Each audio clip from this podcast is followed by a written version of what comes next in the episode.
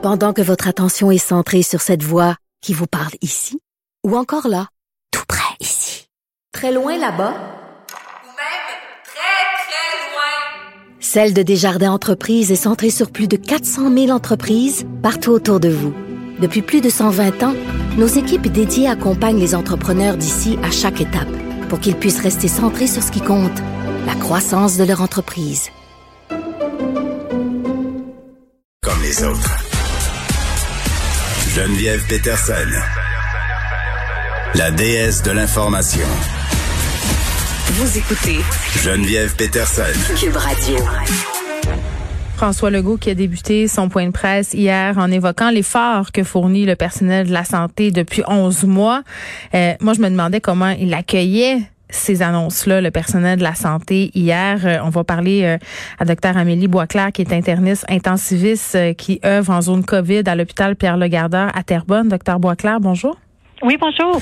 Bon, j'ai bien envie de vous demander comment vous avez accueilli hier ce qu'on appelle ce petit déconfinement. Euh, ben c'est ça. Moi, je suis en, en zone rouge là, fait que ben je dirais que je craignais beaucoup qu'il y ait de, de grandes levées des restrictions. Mm-hmm. euh, c'est sûr que je pense que tout le personnel de la santé avait ces craintes là. Euh, après, bon, ben je voudrais pas être à la place du premier ministre pour prendre les, les décisions là, parce que c'est un fin équilibre entre l'économie, la santé mentale, tout le reste là, ce que ce que vous savez. C'est sûr que dans le milieu de la santé, on est encore pris à la gorge. Fait qu'on c'est, en tout cas, j'espère que ça va bien se passer. Est-ce que vous avez l'impression que les gens euh, le comprennent, ça, que vous êtes prise à la gorge, euh, docteur Boisclair, parce que euh, tu sais, on, répète, on parle de délestage, on a montré dans les médias différentes histoires la mm-hmm. semaine passée, on insiste beaucoup là-dessus, mais j'ai l'impression que ça demeure quand même très abstrait, ce qui se passe dans nos hôpitaux pour beaucoup de personnes dans la population. Mais je pense que vous avez tout à fait raison. Euh, puis ça venait un petit peu avec mon, mon combat pour l'accès aux médias, ce qui se passe. Vous étiez pour? Oui, définitivement. Hmm. Définitivement. Puis le but, c'est pas de faire du sensationnalisme, c'est juste que moi, je suis dedans depuis mars dernier euh, tout le temps. je veux dire, ça fait partie de mon quotidien. Puis même pour des proches, même pour des, des gens, c'est abstrait, tout ça. Euh, on entend parler de chiffres, on entend parler de délestage, on a appris tout un nouveau vocabulaire. Mm-hmm. Mais moi, c'est pas des chiffres, c'est des chaque chaque nom, chaque patient a un nom. C'est, c'est des patients, c'est des histoires, c'est des familles touchées. Mm. Euh, c'est les, les gens, j'essaie de leur dire, tu sais pas peut-être ta voisine qui est infirmière puis qui est à bout qui n'en peut plus. C'est ton, ton frère qui, qui devrait avoir son dépistage avec son sa colonoscopie, puis qui est mm. pas capable de l'avoir, puis on ne sait pas quand ça va arriver. Tu sais, c'est des gens, puis quand on, on monte ces visages-là, ou ça devient peut-être un peu plus concret, mais je suis d'accord avec vous, j'ai l'impression que c'est pas d'une comment dire, c'est pas une mal façon de faire de la population. Je pense que c'est mm. comme ça, tu sais, tout le monde est fatigué. Ben oui, puis j'entendais différents médecins faire des interventions dans plusieurs médias dire c'est vraiment bien qu'on parle des risques euh, qu'ont les personnes de 65 ans et plus. Euh, on parle des statistiques de mortalité euh, qui visent particulièrement les personnes plus âgées. mais ça serait peut-être le temps aussi qu'on dise qu'il y a des personnes qui sont jeunes, qui sont aux soins intensifs et qui s'en sortent pas. Il y en a, là. Ben oui, il y, ben, y en a beaucoup. puis en fait, on n'est pas sur cette impression-là. Non, non, ben c'est parce qu'en fait, euh, bon, ça, ça va avoir de l'air froid, là, mais on, parle des morts. Hmm. On, parle des morts. Puis, tu sais, là, tant mieux, on n'a pas manqué de ventilateur, on n'a pas été en protocole de triage, le système, on, est prêt à gorge, mais on, sais, présentement dans mon hôpital, on est encore à 150% de capacité aux soins intensifs, hmm. mais on, on, on, est capable, si vous avez besoin d'un ventilateur, de vous le fournir. Ce qui fait qu'on a beaucoup de jeunes qui ont été très gravement malades, très, tu sais, pour lesquels ils ont été intubés des, des 30, 40, 50 jours, mais qui sont vivants. Donc, eux, ils font pas partie des statistiques. C'est une réalité. Mais ils ont des séquelles, puis parfois sont malades longtemps. Ben, ils sont malades longtemps, c'est pas banal. Ça a un immense mm. impact sur l'ensemble de la famille. Ça a un impact sur le système de la santé parce que quand on rentre un jeune aux soins intensifs, euh, surtout avec la COVID, c'est pas un comment dire une rotation de patients avant le COVID.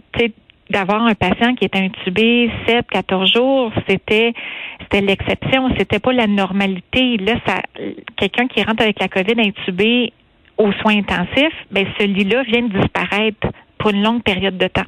Hmm. C'est pour ça aussi qu'on a de la misère à reprendre le, le dessus. Ouais. Fait que c'est pas, mais vous avez raison, tu sais, ces gens-là, on n'entend pas parler, on les voit pas, on, puis nous, ben, tu on a le secret professionnel, fait que je peux pas euh, juste annoncer, ben voilà, je viens, tu sais, je viens d'admettre un patient de, de mon âge tout de même, parce que à ce moment-là, on, on dévoile des informations, mais Mm. ils, ils sont là, ils sont là. Docteur Boisclair, par rapport aux annonces d'hier, vous me disiez, on, avait un peu peur euh, qu'on annonce justement euh, des mesures euh, qui seraient pas assez sévères par rapport à ce qui a été annoncé. Est-ce que vous trouvez qu'on est dans la dans la bonne mesure? Ouf. Si j'avais la réponse, je pense que comment dire, je pense qu'il y a quand même des, des gens qui ont des formations que les miennes qui ont beaucoup réfléchi à ça. Euh, tu sais, moi par contre, quand je vois mes collègues, les virologues, les microbiologistes qui sont très inquiets. Oui, il y en a qui sont fait euh, qui sont Oui. sortis pour dire qu'on allait peut-être un peu trop vite. Ouais. Fait que quand moi je vois ces collègues-là, euh, qui, qui ont qui ont des données, qui ont qui ont la science, qui sont inquiets, ben moi je suis une fille de science, fait que je t'inquiète aussi. Hmm. C'est puis tu sais je sais pas ce qui est mieux, est-ce que c'est de sais, au niveau, si on pense à la santé mentale, c'est d'avoir des mesures drastiques pour essayer de s'en sortir au plus vite, ou de d'alléger, reconfiner, alléger, reconfiner. Tu sais, ça, j'ai Mm. pas la bonne réponse. Tu sais, puis je je- comment dire, c'est pas une réponse facile. là. Ben non, évidemment. Puis je pense que vous faites bien de dire que personne voudrait être dans les culottes du gouvernement en ce moment, mais je pense que personne voudrait être dans les vôtres non plus, euh, docteur Boisclair, parce que honnêtement, ça ça a pas l'air facile. Puis tu sais, on, on on parle beaucoup à la population, on nous demande de respecter euh, les règles. Puis un truc que j'ai trouvé bien hier euh, dans l'allocution de M. Legault, c'était quand il a dit, euh, comprenez, on parle de délestage, on parle euh, des efforts que fournit le système de la santé depuis 11 mois, mais on parle peut-être moins des efforts qu'ils devront fournir encore parce que tout ce qu'on a mis de côté pendant des mois et les répercussions, tout ça vont se faire sentir pendant des mois, voire même des années sur notre système. Oui. Définitivement. On est en train d'accumuler beaucoup de retard. Puis ce qu'il faut pas oublier, c'est que les, équipes, mettons, les, les infirmières, les inhalothérapeutes, quand il va falloir reprendre ces activités-là, ben, c'est le même personnel. C'est pas comme si là, nous, on était l'équipe qui mène la guerre en période de pandémie, puis qu'un jour, ça va se calmer, puis là, nous, on peut se reposer pendant un mois, puis il y a une nouvelle équipe fraîche et dispose qui qui met la main à la pâte pour accélérer la cadence puis le rattrapage, c'est les mêmes personnes.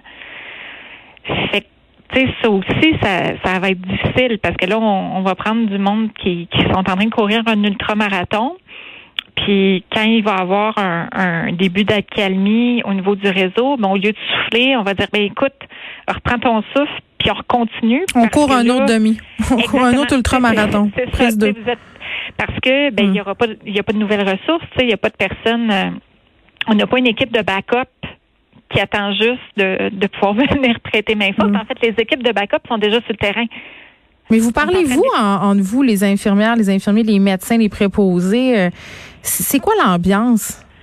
Ben, on, on se parle, ben oui, on sais, aux soins intensifs, on, on est une famille.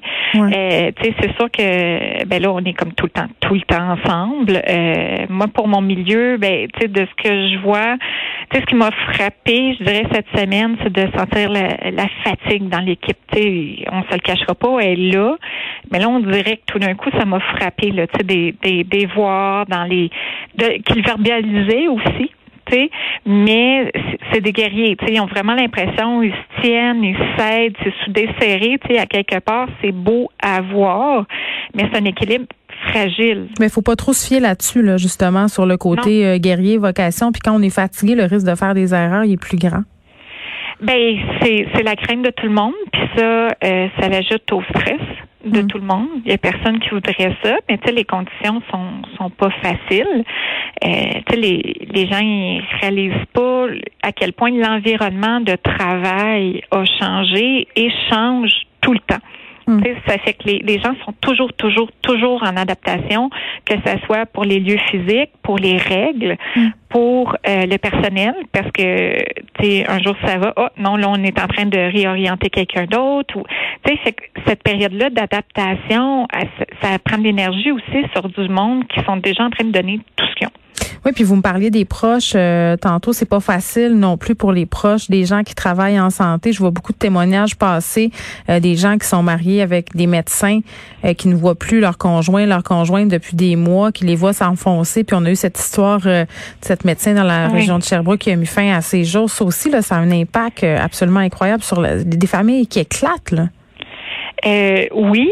Euh, ben, c'est sûr que c'est des périodes difficiles. Euh, tu sais, si je vois dans mon équipe les, infirmières, je parle au féminin parce que c'est quand même la majorité. Il y en a beaucoup qui sont monoparentales. Fait que, la réalité du du euh, de l'école à la maison, des, des changements, la classe qui se fait fermer parce que là, il y a un cas positif, mais elles, elles vivent tout ça, mais en devant se rendre au travail ou sinon ils ont la culpa- culpabilité s'ils doivent rester avec leur enfant, d'avoir l'impression de laisser tomber l'équipe qui est en place.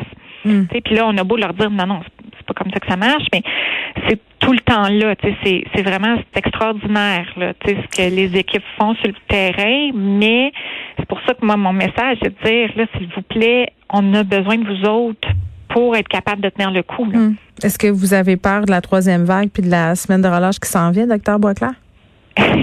oui. Euh, Les variants puis tout, là. Tout ça. Ben, c'est comment dire. C'est parce que tout ça arrive sur un système qui est plein, Mm. puis là, en plus, qui est épuisé. Tu sais, comme, je veux dire, on- les équipes sont à terre, puis ils essayent de revenir, puis là, bang, tu sais, c'est un variant encore plus contagieux qui, qui risque d'arriver. Euh, c'est sûr que ça m'inquiète, puis c'est pour ça que, tu sais, pour la semaine de relâche, bon, il y a l'histoire des, des voyages qui a été quand même temporisée. Tu sais, j'espère que les gens, euh, tu sais, comment dire, le message, ça va être, OK, on, on, on se repose, on passe du temps en famille, mais c'est pas le temps de multiplier les familles ou de sortir les règles. C'est la prévention, le lavage de mains, la distanciation, c'est primordial pour ne pas rajouter du stress sur le réseau parce qu'on n'est Mm. pas capable de s'en rajouter. Docteur Boisclair, merci. Merci pour cette entrevue. Merci pour ce que vous faites. C'est ce que j'ai envie de dire, euh, docteur Boisclair, qui est interniste, intensiviste, qui œuvre euh, en zone COVID, donc en zone rouge à l'hôpital Pierre Le Gardeur de Terrebonne.